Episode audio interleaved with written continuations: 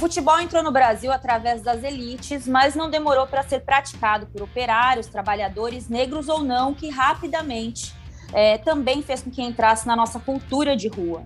Democrático, o futebol sempre teve espaço para qualquer tipo de crença, de fé e até dos descrentes, que na emoção das arquibancadas ou até mesmo no sofá de casa, em algum momento se viram fechando os olhos e clamando aos céus por um milagre futebolístico. Acontece que nos últimos anos o Brasil, que sempre foi preconceituoso com a sua própria cultura, se viu ainda mais extremista em relação às religiões de matrizes africanas, algo que faz parte da realidade da história do Brasil. O mercado da fé rapidamente chegou nos vestiários de futebol através de jogadores e pastores e tentaram e conseguem no dia a dia se apropriar da fé alheia, que basicamente não toleram nada muito diferente da ascensão neopentecostal, que é quase uma religião obrigatória dentro do ambiente do futebol. E muito mais do que demonizar essa ou qualquer outra religião, o Rodada Tripla hoje quer justamente levantar o debate. Por que o futebol, presente na cultura de rua e, claro, do povo negro, tenta apagar e impedir religiões que não sejam as da cultura cristã. Esse é um episódio de número 88 do Rodada Tripla, nesse dia 5 de julho de 2021. Eu estaria sozinha porque Amanda Kesterman e Bárbara Coelho já estão no Japão para a cobertura dos Jogos Olímpicos, mas eu estou muito bem acompanhada porque eu recebo hoje para participar com a gente desse Rodada Tripla minha companheira querida, recém-contratação, fenômeno da narração esportiva, Natália Lara, o jornalista do jornal o Globo também, né? Ai, trabalhei em tantos lugares, mas agora com uma coluna especial no jornal o Globo. Nunca é só esporte. Aidan André Mota também participa com a gente. E direto de Maceió, literalmente dentro do carro, Charlene Araújo, repórter da rede oficial, para a gente falar sobre religião e futebol, não só religião, né? Para a gente falar especificamente das religiões de matrizes africanas, que deveriam até ser mais valorizadas dentro do ambiente do futebol que já teve tantos personagens de Pai Santana, Pai Roberto de Ogum, Vanderlei Luxemburgo, entre tantas outras histórias maravilhosas do mundo do futebol, mas que aos poucos, ou numa velocidade muito mais do que o normal, foi tomada aí por, por um extremismo religioso que tenta, de alguma forma, apagar parte da história do jogador de futebol, né, do próprio povo brasileiro. Não sei nem por onde eu começo, mas eu estou muito bem acompanhada. É, vou começar de trás para frente, tá, Natália Lara? Vou começar de quem está mais distante da gente nesse momento, em outro estado. Charlene, muito obrigada por aceitar esse convite. Demorou, mas saiu esse episódio. É, uhum. Só para a gente situar um pouco, a Charlene é, foi cobrir um jogo no começo do, da temporada, né, em março, o jogo entre CRB e Botafogo da Paraíba. Trajada de Iaô, roupa branca, pano na cabeça, o seu quelezinho ali por 90 dias. E isso yes. repercutiu muito na época, né, Charlene? Chamou muito a atenção, porque não é algo usual, deveria, mas não é algo usual. Eu fiquei particularmente muito emocionada, porque vi a história de muitas pessoas da minha família ali através da sua imagem, e quis muito te entrevistar, e hoje tenho a oportunidade de ouvi-la falar um pouquinho sobre isso. Pois é, boa tarde, Ana, boa tarde, Aida, no, a Natália. Eu me sinto honrada com o convite né, para participar dessa conversa e falar um pouquinho né, sobre o, o, o que aconteceu comigo né, no, no, início do ano. E na época que você me fez o convite para participar dessa entrevista, eu ainda estava no, no, no, período do preceito, agora já passou, já estou podendo, digamos assim, usar roupas normais, né? Mas. No início foi algo assim que chamou muita atenção das pessoas, chocou porque uma repórter né, estava ali à beira do gramado, no estádio Rei Pelé, como você disse, toda de branco, com turbante, com quelê, e, e naquele dia né, em que você conversou comigo, também teve uma coincidência, porque era o dia do candomblé, e aí outras pessoas me fizeram a abordagem perguntando se eu estava homenageando alguém, se era uma homenagem em relação ao dia do candomblé, e eu expliquei, não, eu estou assim porque eu passei pela minha iniciação religiosa no candomblé, né? Já tem mais de um ano que eu sou da religião e, e, veio a minha iniciação nesse ano de 2021. Então, eu passei por todo um período e hoje eu sou Iaô, antes eu era Abian, né? para quem não conhece algumas denominações da, da religião. E como Iaô, eu tive que passar né, pelo período de três meses e 21 dias de preceito, é que é cumprindo algumas determinações da religião. Então, foi algo assim, para mim, uma experiência marcante, não apenas como IAO, mas como profissional também. Né? Porque se, se eu fosse católica, se eu fosse evangélica, teria passado, acho que totalmente despercebido, mas pelo fato de, ter, de ser praticante do, do, do candomblé, né, chama a atenção, desperta curiosidade, questionamentos, enfim, uma série de, de coisas. Ô, Natália Lara, é, você sabe que eu não dou missão fácil, né? Quando eu chamo para a missão, eu chamo para missão difícil. Porque se for para fazer fácil, a gente nem vem, né? É, você já participou com a gente aqui do Rodada Tripla, né? O Rodada é sempre um. se tornou um, um, um podcast que aborda é, mais conceitos, não, não só o jogo jogado, né? Era isso na no primeiro ano, depois ele foi se modificando com, com a pandemia, com a, as oscilações do futebol, e tinha rodada, não tinha.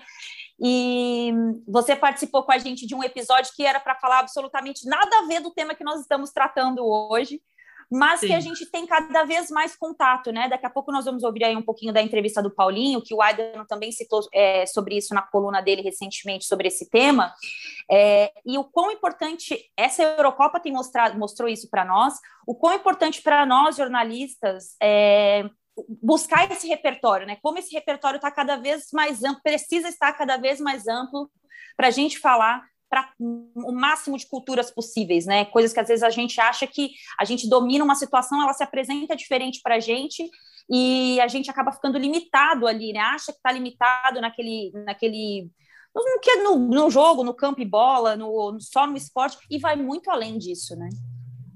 Com certeza. Eu acho que a gente tem além do papel é, de, de sermos é, comunicadores dentro da área do esporte, é, nós somos primeiramente comunicadores e a gente tem um papel social, um papel de responsabilidade muito grande. E eu particularmente, toda vez que eu quero falar de algum assunto, que eu que eu vou falar de algum assunto, eu sempre procuro ter muito cuidado é, de fazer uma pesquisa, de mergulhar nesse assunto, de ouvir diversas opiniões para que eu possa também formar a minha opinião em cima disso, porque senão a gente vive muito em cima desse achismo. E muito se engana quem acha que o papel de um jornalista, de um narrador, de um jornalista, é, de um repórter, é só você simplesmente sentar e, e fazer um jogo, você sentar e, e passar aquela informação.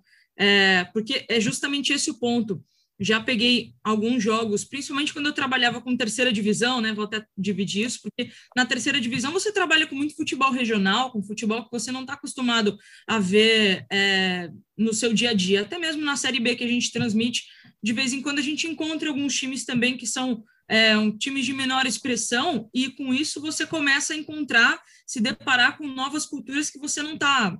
É, acostumado no seu dia a dia. E eu acho que a gente tem esse papel de responsabilidade de, de, de ir procurar, de mergulhar e de ir mais a fundo nesse assunto.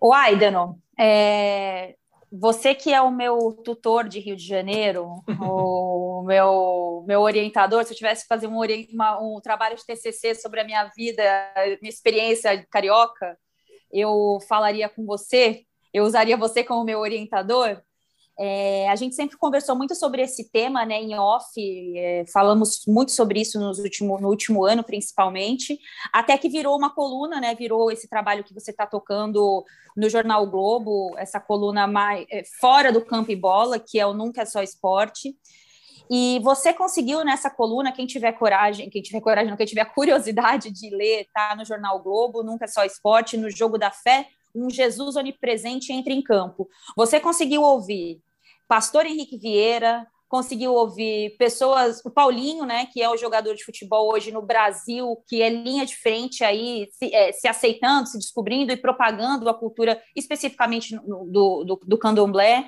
Você conseguiu ouvir vários personagens para desenhar um pouco o que tem sido essa pressão é, pode-se considerar né, esse racismo religioso, eu chamo de apagamento da cultura, da, da cultura africana, assim, das religiões de matriz africana dentro do futebol.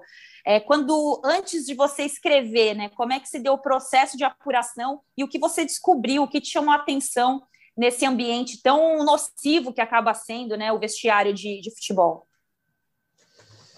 Oi, Ana, é prazer estar aqui com você com a Natália, de quem eu já sou fã também. já era antes do podcast e continua sendo agora. E da Charlene, já sou, só para saber, eu só soube a história dela hoje, confesso a minha ignorância, mas eu já virei fã também imediatamente é, é, da, da história e da coragem dela, porque tem que ter coragem no Brasil, né? Num Brasil onde os preconceitos estão cada vez maiores, onde a discriminação está na moda é, é, e a violência de todo tipo está é, na moda ainda. É, é, preciso muita coragem, coragem que, enfim, coragem que mulher tem em geral, né? aí, aí a gente tem que render as homenagens ao gênero. É, eu queria começar, Ana, pelo quem, por quem eu não ouvi. Você falou de quem eu ouvi, e eu queria Sim. começar por quem eu não ouvi. Eu passei quase um mês tentando falar com jogadores que são lideranças, é, especialmente neopentecostais, é, é, entre, né, no mundo do futebol, e com pastores que é, interagem, convivem com jogadores, é, e ninguém quis falar comigo. Ninguém quis falar comigo. Vamos aos nomes. Felipe Melo não quis falar comigo. Ricardo Oliveira não quis falar comigo. Zé Roberto, Zé Roberto, ex-Grêmio, ex-Palmeiras, ex-Santos, é, não quis falar comigo. É, enfim, é, eu acho que esse silêncio é bem barulhento. É, ele é bem, bem ensurdecedor, porque é, eu não quis. Essa matéria não é uma denúncia. Ela é um debate, na verdade. Aliás, um problema que eu tenho com o jornalismo atual é que eu sou muito pouco explosivo no jornalismo. Eu tento debater as coisas, aprofundar os temas. E aí eu queria debater isso, porque o que me impressiona no futebol, é, e a gente pode falar de, da questão da sexualidade do mesmo jeito, é a ausência de um lado. Que tenha menos, o Datafolha é, a, a, gente não tem um senso, né, que entre os muitos descalabros desse governo criminoso que se abate sobre o Brasil, a gente não tem um censo para ter a aferição é, de várias estatísticas da população, das quais a gente precisa para é, até para o estabelecimento de políticas públicas, entre outras questões. O censo é fundamental, mas a gente não teve, provavelmente não vai ter, só quando trocar o governo. É, é então a gente tem uma pesquisa do Datafolha que mostra que 30% da população brasileira hoje são evangélicos. É, é, é, e que os seguidores de religiões é, de matriz africana são minoria, cada vez mais são minoria. Mas eles não são ausentes, não acabou. Então, assim, como é que no futebol não tem? A gente pode comparar essa questão com a ausência ausência, com todas as aspas, de homossexuais no futebol masculino, né? Que é ao qual eu estou me referindo. Caiu. Como assim, gente? Não tem gay no futebol? Entendeu? É claro que tem gay no futebol. Só que eles ficam escondidos, reprimidos, oprimidos, infelizes. É o mesmo caso com o pessoal do axé. Estão todos aí, deve, deve ter vários, é, e, que são, e, que, e que silenciam com medo dessa opressão dessa força, especialmente neopentecostal. Eu gosto de fazer a divisão entre evangélico e neopentecostal, né? Porque tem muito evangélico, como, por exemplo, o pastor Henrique Vieira, que fala na, na matéria, que é um pastor batista aqui do Rio de Janeiro, e que é um cara totalmente aberto a qualquer religião, é um democrata, enfim, não tem problema nenhum com isso. É, é claro, é óbvio que tem uma opressão no futebol em relação a qualquer coisa que não seja evangélico. Ou alguém vê no Twitter de algum jogador ele botando lá que Oxum, ou que Iemanjá, ou que Ogum, ou que, ou que Xangô me guie no jogo tal, não. Tudo que a gente vê é vamos lá com a força de Jesus, Deus é fiel, e esses bordões evangélicos todos. Então, assim, na verdade, a minha matéria é sobre opressão. É isso que eu quis mostrar. Há um cenário de opressão no futebol, na sociedade em geral e no futebol em particular, que para mim é absolutamente claro e com o qual quem defende a democracia não pode concordar. Desculpem se eu me alonguei. Não, é, é, bom você abrir, porque dá para tirar vários ganchos da sua fala para a gente jogar no debate da, do Rodada hoje. Você falou que não conseguiu ouvir né, alguns personagens, e eu também pedi, eu sempre peço áudios né, colaborativos de jogadores, ex-jogadores, personagens que eu acho válido que passem aqui pelo Rodada Tripla. É, e as, os, os dois que eu tentei, que eu pedi, um unânime respondeu, visualizou e não respondeu, e o outro achou que era algo tipo para atacar a religião, quando na verdade não era essa a ideia, era mostrar a força que existe dentro de um vestiário de futebol, a palavra é, desses dos, dos, dos evangélicos neopentecostais, né? Eu acho que de fato tem uma divisão.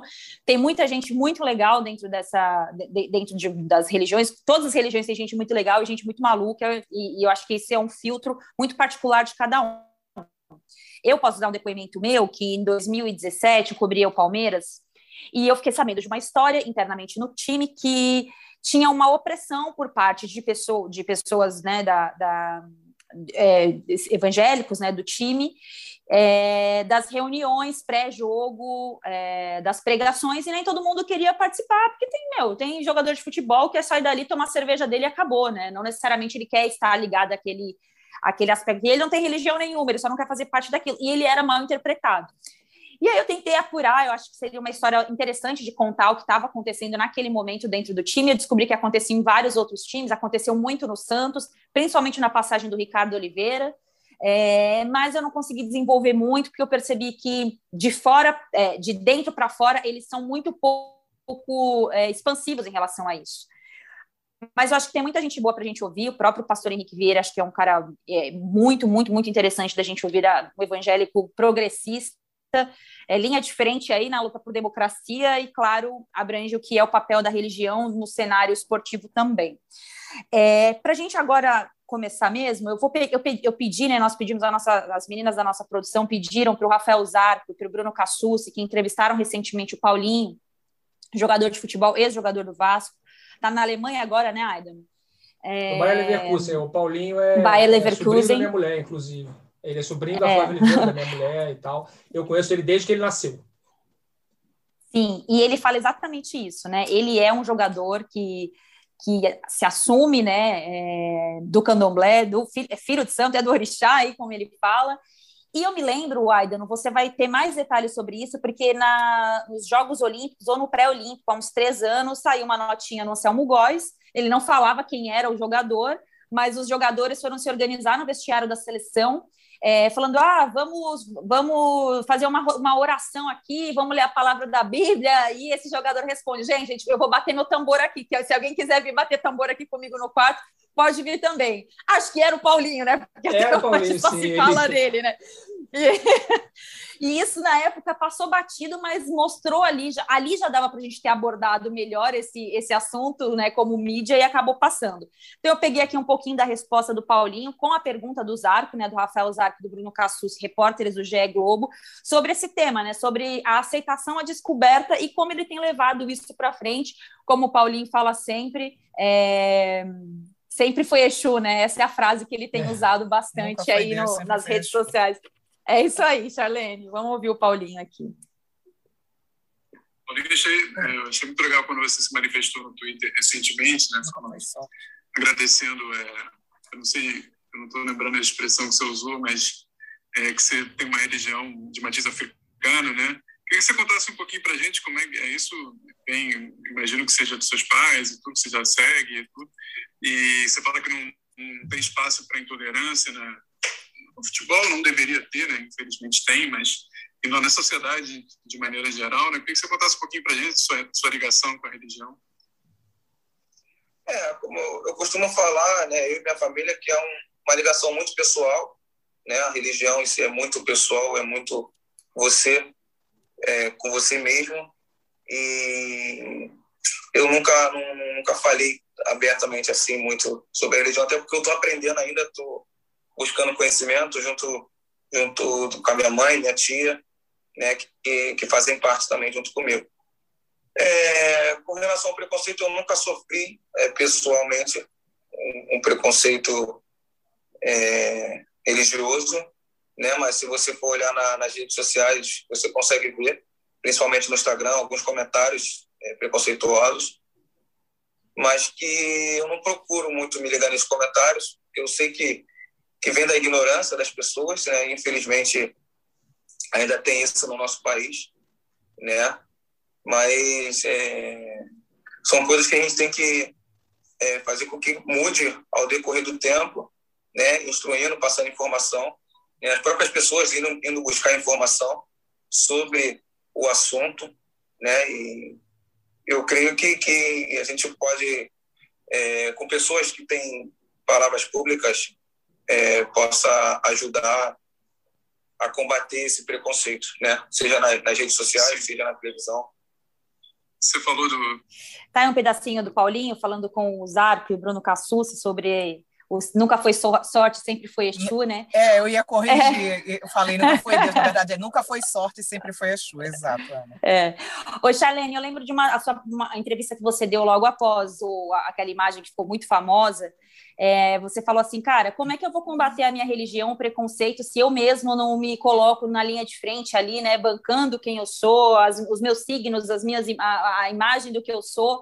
Você acha que um caminho é esse? Quanto mais mais se fala, mais se normaliza a causa? Eu acredito que sim, Ana, porque é, justamente quando me perguntaram, né, até o Aida não falou, parabéns pela coragem, e, e às vezes eu, eu fico perguntando assim, por que coragem, se para mim né, é algo tão natural, como se eu tivesse sido criada como católica ou como evangélica, seria normal, não, não teria, eu, eu, eu acho que não teria que ser um ato de coragem. Eu entendo quando as pessoas falam, nossa, que coragem, mas ao mesmo tempo eu digo, para mim é algo que, que foi natural. Eu sabia o que, o que eu ia passar, né, após a minha iniciação, e, e, e vejo, sim, que, que o, quanto mais a gente falar, quanto mais a gente mostrar que, que o candomblé existe, que existem pessoas que são praticantes do candomblé, é, não é uma coisa de querer forçar a barra, mas é para mostrar às pessoas que eu sou uma pessoa tão comum quanto outras qualquer né? Porque a gente vê aí outros artistas, a gente tem atrizes, atores, é, cantores, a exemplo é Ivete Sangalo é do candomblé, Anitta é do candomblé, né? E, e, e hoje também falam de forma mais aberta é, é, sobre a tá. religião. Então, é, é, algo que quanto mais a gente conversar, as pessoas vão, vão tirar, porque às vezes, né, quando a gente fala do candomblé, ah, é o demônio. Né? É. Que, que, que, as, que isso também vem da, das religiões neopentecostais de tudo o que é de negativo vem do, do candomblé, o, é o demônio. Ai, tem, tem igreja que tem a sessão do descarrego, que é para tirar o Exu. Só que as pessoas não sabem que Exu ele é um orixá.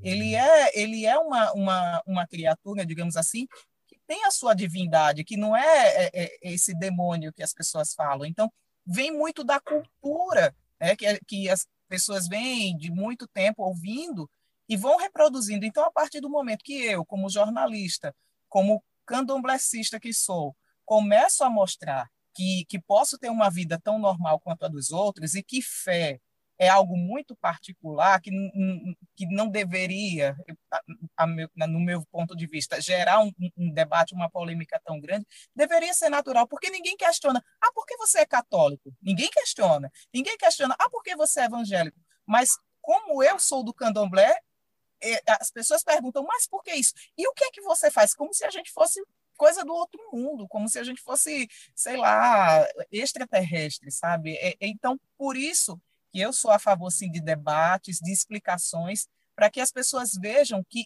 que, pelo menos a minha opinião, isso eu converso muito com minha mãe, com meus filhos, fé é uma coisa muito individualizada. Né? Religião é, é uma coisa que é feita por homens e que a gente sempre vai encontrar falhas, independente da religião. Agora, fé, espiritualidade é algo pessoal e é algo muito maior que tudo isso. E, e para mim, todas as religiões, independente de qualquer coisa, elas levam a Deus. A forma que você vai buscar, aí é a tua opção. Ô, Natália, você ia dar sua opinião sobre essa questão do, do racismo é, religioso. É, fica à vontade também se quiser fazer alguma pergunta para a Charlene, para o Aidan mas eu acho que dentro desse cenário que a gente escuta a Charlene falar, o próprio Aidano explicando o processo de apuração da matéria que ele fez, mostra também a responsabilidade que nós temos de, como veículo, né, veículo condutor da informação, é, ajudar nesse processo, né, é, eu, eu, vi recentemente o caso Evandro, já tinha escutado o podcast sobre o caso Evandro, assisti o documentário no Globoplay, o quanto a intolerância religiosa fez com que fosse usado como uma arma, uma arma, né? Aquilo foi construído de uma forma como se fosse um. É, você usou uma religião que você nem conhece como uma arma contra uma outra pessoa. Então, o nosso papel. Diga. Desculpa te interromper. É, Não. é um acréscimo importante para a Natália poder falar. O caso Evandro foi lá nos anos 90, né? 80, sim, lá, não sim. ainda. No caso do Lázaro Barbosa, semana passada, é, a mesma questão reapareceu. Inclusive com um policial invadindo um terreiro é, que não era, que não tinha nenhum, qualquer ligação com a história, é, e, e, mostrando aquelas imagens como se fossem do Lázaro para disseminar o racismo religioso. Ou seja, dos anos 80 até agora a gente não andou, a gente ficou no mesmo lugar. Não andou. Pelo contrário, fazendo. Não, não, e fazendo uma pesquisa rápida hoje para o Rodada, é, uma, duas pesquisadoras do Rio de Janeiro, pesquisando os terreiros, só do Rio de Janeiro, cerca de 800 terreiros, mais de 400 sofreram algum tipo de é, invasão, intolerância, algum tipo. Nos últimos dois anos é muita coisa, é muita coisa. E eu não vejo ninguém tacar fogo numa igreja, ver um, um evangélico andando pela rua, cortar o cabelo da mulher evangélica, eu não vejo absolutamente nada disso. E eu já vi, eu já vi é, me, os na rua, as pessoas estão andando, vai lá, puxa o pano da cabeça, não para perto, no ônibus não quer sentar perto. Então, assim, é, é muito bizarro, né? Se você pensar que nós somos o Brasil pautado dentro de, de, de colônias africanas e a gente não gosta da nossa própria cultura, né, Natália? Para mim, a minha frase-chave, quando eu falo intolerância religiosa, racismo religioso, é, eu penso que a religião, ela não pode, as outras religiões, né, nesse, nosso, nesse nosso caso, mas vou, vou utilizar a frase, depois eu explico, mas a religião, ela não pode, nem deve ser uma desculpa para você destilar preconceitos e intolerâncias. É, essa é a minha essa é a minha opinião assim macro. E aí nesse nesse sentido é justamente isso. A gente tem um Brasil que, como já muito bem disse o Aidano, ele é muito pautado em religiões cristãs, é, tanto o catolicismo quanto o, o, a religião é, evangélica. Aí tem as, as, as, divisões que o Aidano falou perfeitamente.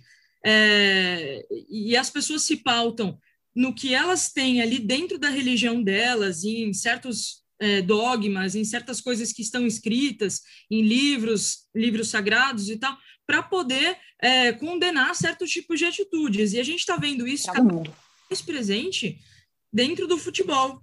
Caso de muitos jogadores e jogadoras, também vou colocar no feminino, porque a gente também teve um caso recente disso, apontando o dedo para pessoas LGBT, para pessoas negras, para todos os tipos de situação que a gente sabe que existem preconceitos e coisas enraizadas dentro da nossa sociedade, questões é, estruturais mesmo, que as pessoas querem pautar em cima da religião, usar a religião como desculpa. Por isso que eu falo que não se deve utilizar é, a religião como desculpa. E quando você fala sobre esses ataques de terreiros, eu fui até também fazer uma, uma pesquisa, porque nós temos duas datas, uma data internacional e uma data nacional, que são de combate à religião, à, à intolerância religiosa. Dia 21 de janeiro é o Dia Mundial da Religião, um dia que foi proposto em 1949 pela Assembleia Espiritual Nacional, é, e, e, de uma religião fundada lá na Pérsia, para se ter uma ideia de como circula pelo mundo inteiro.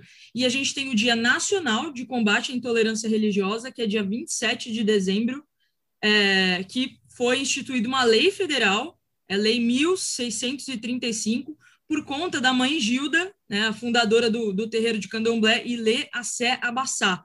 Esse terreiro dela foi invadido por um grupo de uma outra religião, ela foi acusada de charlatanismo, o negócio foi assim muito feio, é, e por conta desse episódio é, essa, ficou marcada essa questão da mãe Gilda. E aí eu queria trazer um debate, é algo que eu também fui dar uma olhada em como que a FIFA e o Comitê Olímpico Internacional é, agem em relação a episódios de, de intolerância religiosa, manifestações é, é, de racismo dentro do gramado ou dentro do ginásio ou qualquer competição oficial.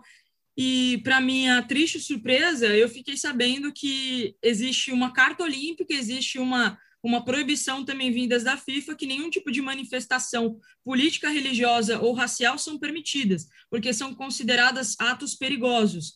E aí que eu que me levou a chegar à época que tivemos toda a questão das manifestações depois do ocorrido com o George Floyd, que o que assim geraram muitas manifestações dentro de jogos, dentro de competições. E aí a FIFA falou que tem tolerância zero em relação a jogadores expressarem sua opini suas opiniões e pediu para que as organizações tivessem bom senso.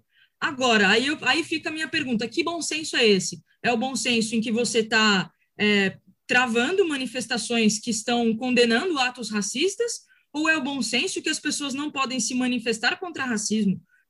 Qual que é essa linha? Qual que é a linha tênue entre desse bom senso que a FIFA está te pedindo? Você não quer que as pessoas se manifestem politicamente? Você não quer que as pessoas falem que elas são de direita ou de esquerda, que descem, que defendem é, político tal e político tal? Ok, mas o que que isso vai trazer de consequência? Porque aí vem a minha opinião política, né? É, a gente não poder se manifestar nesse momento aqui no Brasil, no esporte, não poder falar sobre política, a gente está negligenciando um pouquinho essa situação de pandemia que a gente está vivendo, né? Enfim, é, então eu queria trazer essa, essa, esse questionamento para o nosso debate. Por que o COI e a FIFA estão colocando essas proibições? E essas proibições elas são prejudiciais em que sentido? Até que ponto?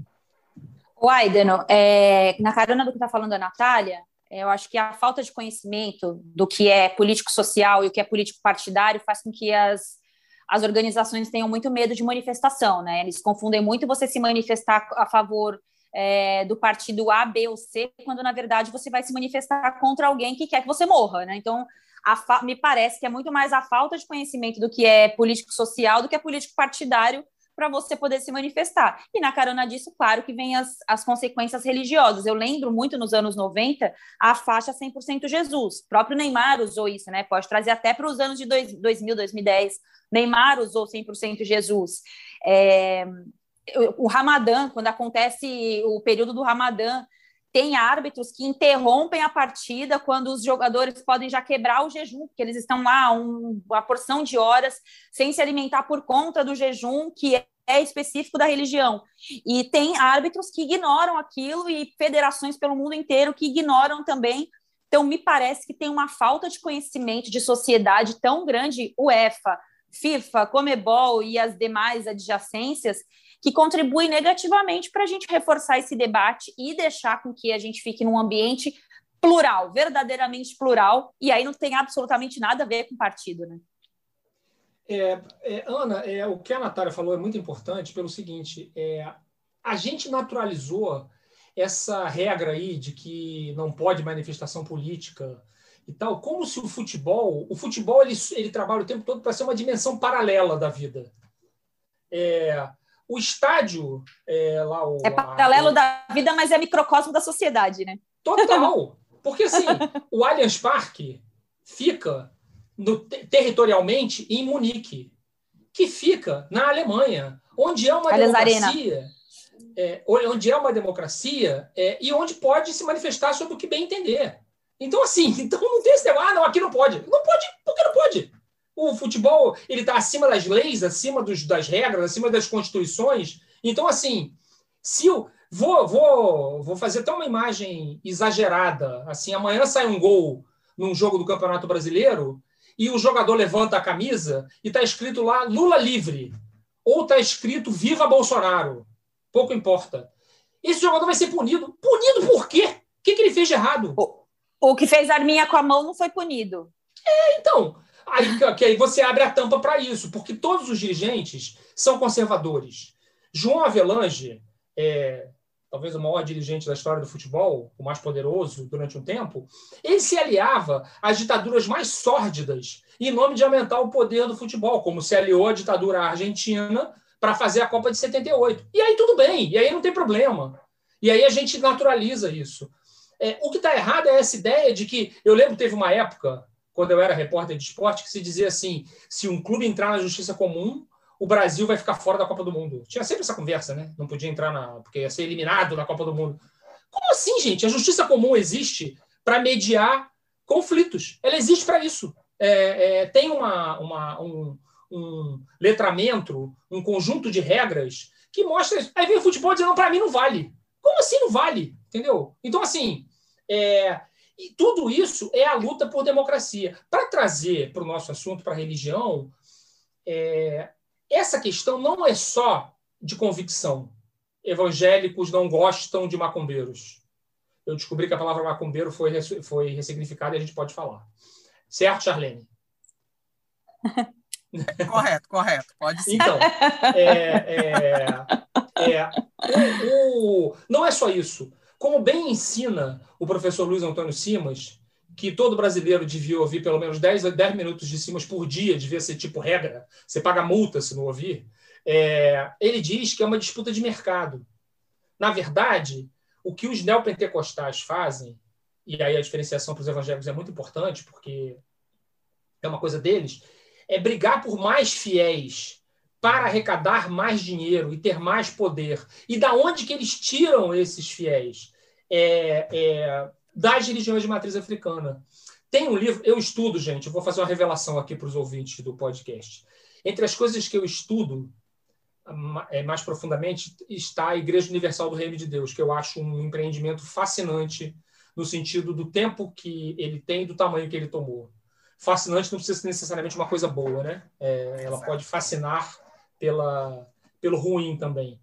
Além do Brasil, né? Expandiu tanto que saiu do Brasil, né? Mais de 40 países em, é. em 40 e poucos anos. Ela é de 77, 44 Sim. anos. É... Principalmente é... na África, inclusive. Eu já estive em Angola duas vezes e, e, e em, Angola tem e numa reação fortíssima. Numa uma, uma reação admirável do povo de Angola, tem um monte de pastor sendo, da universidade sendo expulso de lá agora por desvio de dinheiro, assédio, um monte de crime. É. é a Igreja Universal, e aí, assim, um, é uma base, um início da, da, da, da cruzada contra os macumbeiros da Igreja Universal se dá num livro escrito pelo Bispo Macedo chamado Orixás, Caboclos e Guias, Deuses ou Demônios. Nesse livro, ele escreve barbaridades como incorporar a pombagira da câncer de ovário. Está escrito isso no livro. É, esse Se livro, cuida aí, hein, Charlene? Esse livro. É, só um parêntese. Eu fui repórter da Igreja Universal por um ano. Isso rende outras histórias para a gente conversar. então, Maravilhosa. É, é, é, esse livro vendeu, nos anos, nos anos 70, ele vendeu 3 milhões de cópias. Pouquíssimos livros no Brasil vendem 3 milhões de cópias. Vendeu 3 milhões de cópias nos anos 70 e era vendido em banca de jornal. Então, o que, que o Bispo Edir Macedo fez? Ele disseminou pela, pela, pela pelas classes pobres, especialmente no Rio de Janeiro, pelas classes periféricas do Rio de Janeiro, a ideia do diabo presente no candomblé. Exato. Então, é, é, é uma construção absolutamente maléfica, literalmente diabólica, é, é, e que é uma disputa de mercado. É, eles estão dentro dos presídios, e aí os traficantes são doutrinados, são convertidos dentro dos presídios e saem quando voltam ou dão ordens é, é, para as favelas nas quais eles é, têm o domínio, é, para que os terreiros e as mães de santo e os pais de santo sejam reprimidos. No Rio de Janeiro tem hoje uma, uma, uma facção criminosa que se intitula é, é, Complexo de Israel, se eu não me engano, o nome, eu vou pesquisar o nome.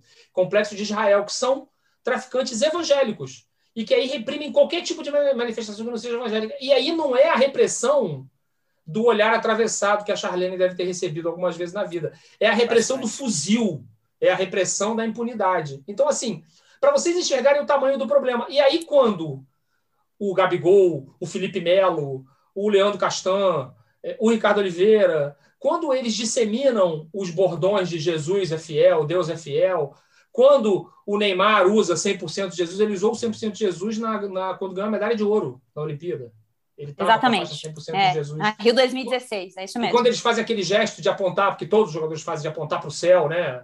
Aquilo, tudo isso você vai sedimentando um discurso de intolerância. Esse é que é o ponto. Ou seja, está tudo interligado, entendeu? Desde a, desde a UEFA proibindo a manifestação política até o jogador que levanta o dedo para o céu. É tudo opressão.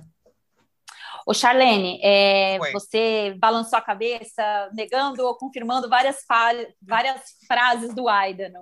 É, e ele vai falando e vai passando um filminho pela minha cabeça. É, como é que foi para você, assim, alguém do futebol foi falar com você? Você é filha de uma pessoa que trabalhou no futebol, né? Seu pai foi massagista no CSA, não foi isso? isso, exatamente. É, é, é alguém eu... se... Alguém ah, se dirigiu falar. a você? Alguém falou com você nesse período? Você fez entrevista ali na beira de campo? Como é que foi aquele dia especificamente e depois, né? Porque você continuou trabalhando uhum. ali na, na, no, na reportagem. É, é, então, sou filha do Castanha, que foi massagista do CSA década de 70. Tem uma história super curiosa dele, né? Quando ele tirou um gol do, do CRB num clássico no estádio Rei Pelé, enfim. E aí e daí Eu nasceu a Quem era o seu pai? é. Sensacional! Pois é. Ele é vivo ainda? Manda um abraço para é, ele. É vivo ainda, graças a Deus. Então, Manda um abraço para ele. Pois é. A partir partir daí nasceu a Charlene Araújo, jornalista. Né? Eu, eu nasci e cresci ouvindo essa história e foi isso que me levou pelo caminho do jornalismo esportivo por conta do meu pai. E, e assim, quando eu, eu passei pela situação, né, que eu voltei a trabalhar, porque eu, eu, eu entrei de férias para poder passar pelo meu processo religioso, e eu já estava imaginando como seria esse meu retorno, e foi justamente no início da Copa do Nordeste e como, como eu faria para voltar a trabalhar.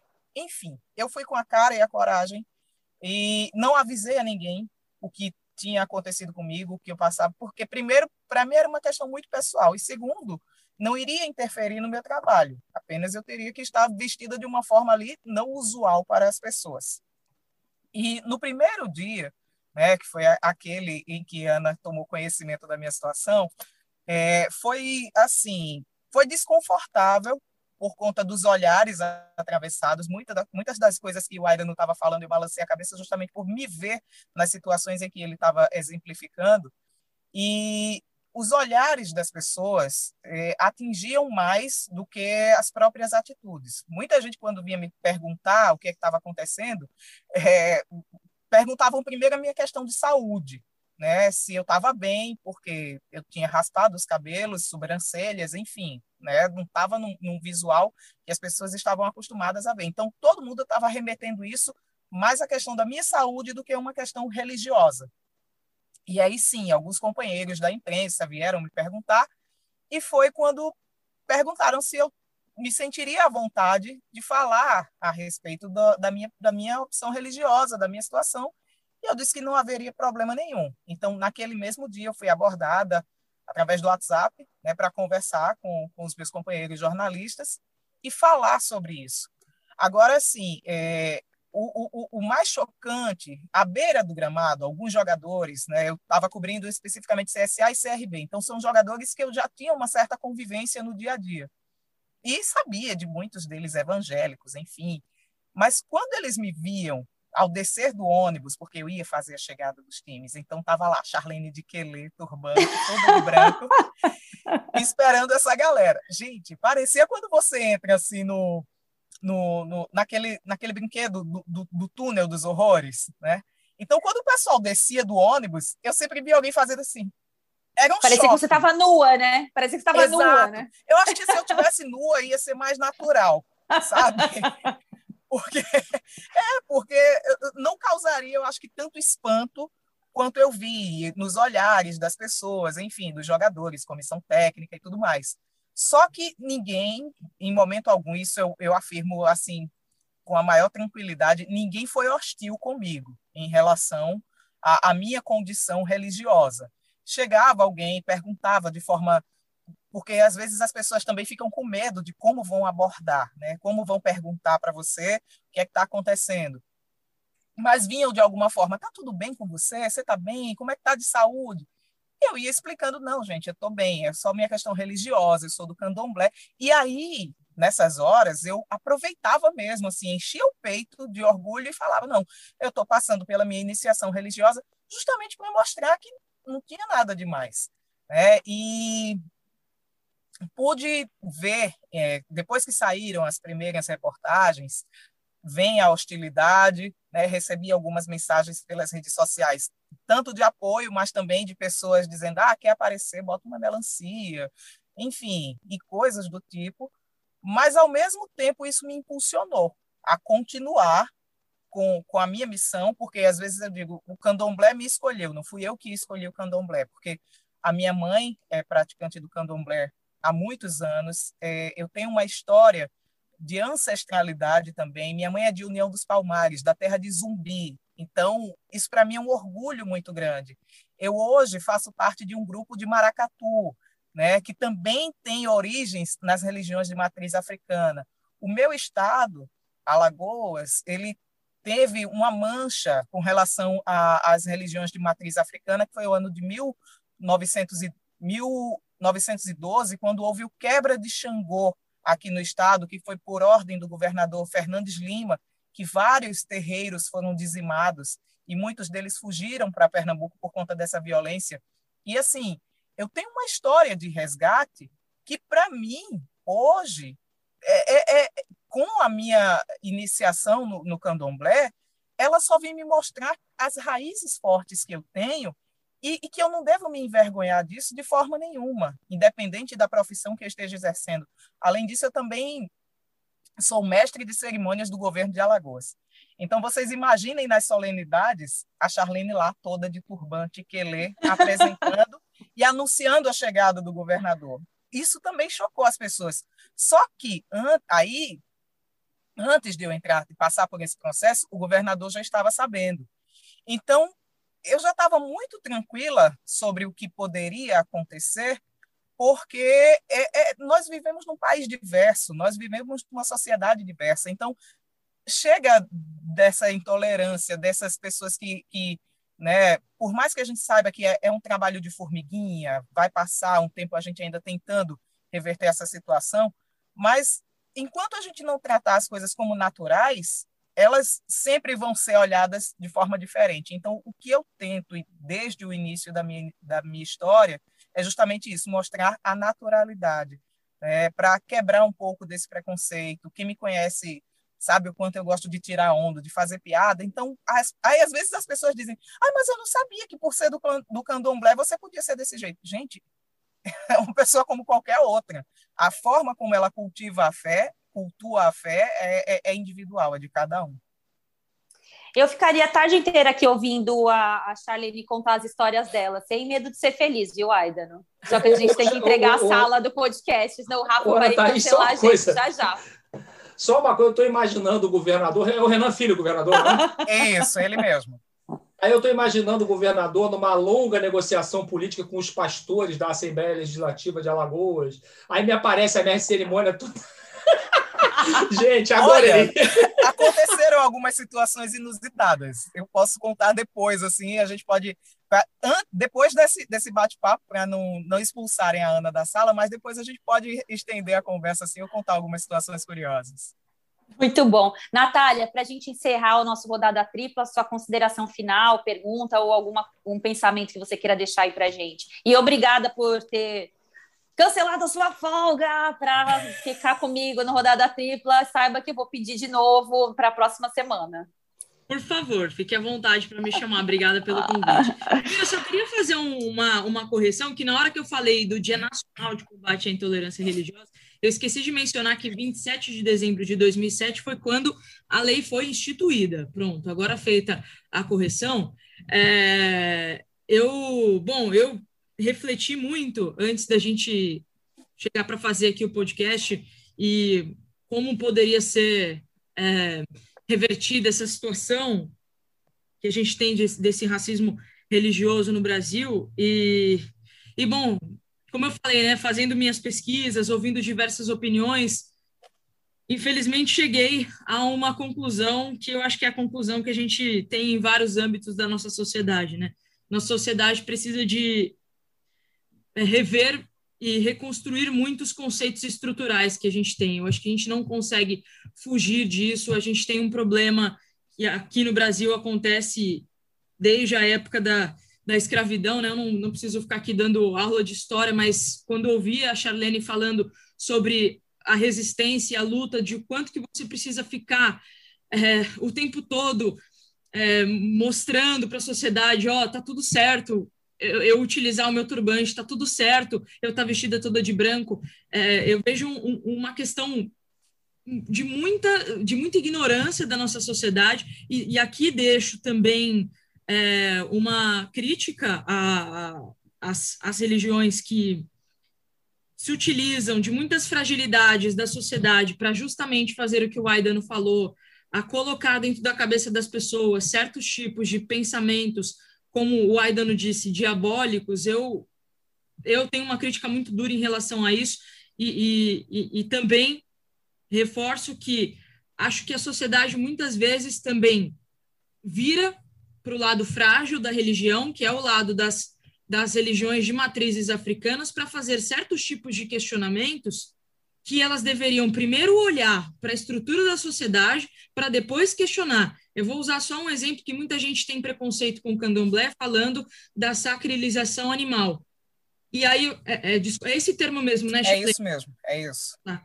É, e, e aí que eu estou falando isso porque sou vegetariana há três anos, não como carne, e eu penso comigo, eu falo, gente, antes de você olhar para a religião, para o candomblé e questionar os ritos e os rituais que eles têm dentro é, é, da, do, do, que é a sua religião, por que, que você não vai olhar para as grandes empresas que abatem é, milhares de animais todos os dias e fazem transporte é, com esses animais em navios, onde muitos deles morrem por diversos tipos de infecções e, e por um, um, estado completamente insalubre, que eles colocam é, bois e vacas, enfim, para a gente exportar, por que, que você não olha primeiro para granjas, para todos esses locais que fazem, que realmente fazem é, um, um, maltrato às espécies animais e para de olhar para o lado frágil. Então, são, são críticas duras, mas são para deixar reflexão também.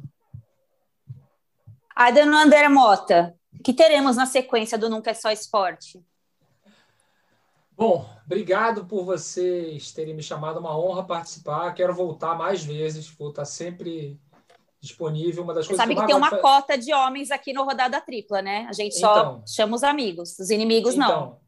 É, inclusive, eu, a coisa que eu faço melhor na vida é obedecer mulher, portanto, vou vir, vou ficar super obediente aqui, porque é o que eu faço melhor na vida. Sou super treinado para obedecer mulher. Sou treinado diariamente pela filha de Iemanjá, que é minha mulher, e pela filha de Oxum, que é a minha, que é a minha filha. Ou seja, é, sou treinado nesse e em outros temas é, é, sobre isso, inclusive na questão do empoderamento feminino, o que me faz é, só elogiar e agradecer vocês estarem presente no mesmo mercado que eu, melhorando esse mercado, você, Natália, você, Charlene, e você, Ana Thaís. É, eu queria, para terminar, é, dizer o seguinte: eu não tenho religião, é, sou realmente simpático às religiões de matriz africana, pelas histórias bonitas que elas, que elas têm, que elas contam, mitos que eu conheço de, de Oxum, de Iemanjá, de Oxóssi. Eu, na verdade, já joguei búzios é, a Flávia me, me mandou lá para o pai de santo dela para eu jogar búzios lá e eu descobri que eu sou filho de Oxóssi, é, é, o orixá, o orixá caçador, caçador. né? O orixá é caçador. É o das matas. É, é, das matas. Então, assim, é, pesquiso um pouco sobre isso, mas de verdade eu não tenho religião. De qualquer maneira, eu uso branco na sexta-feira porque não custa nada. O que, que tem botar uma camisa branca na sexta-feira? Não vai fazer mal para ninguém. Então, assim. Não mesmo. E eu queria terminar dizendo que, na verdade, a minha religião nessa história toda é o jornalismo e a democracia. Então, assim, eu queria ler três perguntas que eu fiz para os jogadores, é, para os evangélicos que silenciaram para a minha matéria, para que os ouvintes saibam o que, que eu perguntei. Assim, né? Ah, você fez alguma pergunta maldosa, alguma pergunta. São dez perguntas, eu não vou ler as dez porque a gente não tem tempo mas eu escolhi três aqui para ler. É, seguinte, o quanto a sua fé ajudou na construção da sua carreira? É, os evangélicos parecem ser maioria entre os profissionais de futebol do Brasil. É sua sensação também? A que você atribui por presença tão numerosa?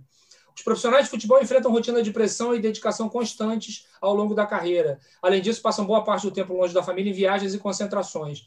A religião ajuda a amenizar esse quadro? Ou seja, com a fé fica mais fácil ou menos difícil? Ou seja, a pergunta que, que tem demais, gente, responder isso? O que, que tem demais responder isso? Entendeu? Então, assim, e os jogadores, eu insisti muito, eu enchi o saco de mandei mensagem por Instagram, por WhatsApp, por todos os canais, para assessores, para jogadores, e tudo que eu recebi de volta foi silêncio. eu acho que esse silêncio fala muito, né? Enfim, obrigado. Viva o axé, viva a diversidade é, é, e viva o Rodada Tripla. Me emocionei com suas palavras agora, fico muito feliz com isso. Obrigada, muito obrigada por essa oportunidade, né? Porque ser mulher, ser mulher e trabalhar com futebol, ser mulher, trabalhar com futebol e ainda sendo do candomblé, Agradecendo aqui o nosso Rodada Tripla, teve a produção, a edição. Hoje vai ter do nosso Rafa Barros aí, a gente está com sem a nossa Raíra Rondon e sem a Bárbara Mendonça. O Rafa Barros é o nosso coordenador e a gerência do André Amaral. Lembrando que o Rodada Tripla está nos principais tocadores de podcast, também no Globoplay, no GE Globo. Procurem nas nossas redes sociais também, que tem essa edição mais que especial aí dessa semana. A gente volta na semana que vem falando mais de esportes dentro ou fora dos campos, das quadras. Valeu, galera. Obrigada.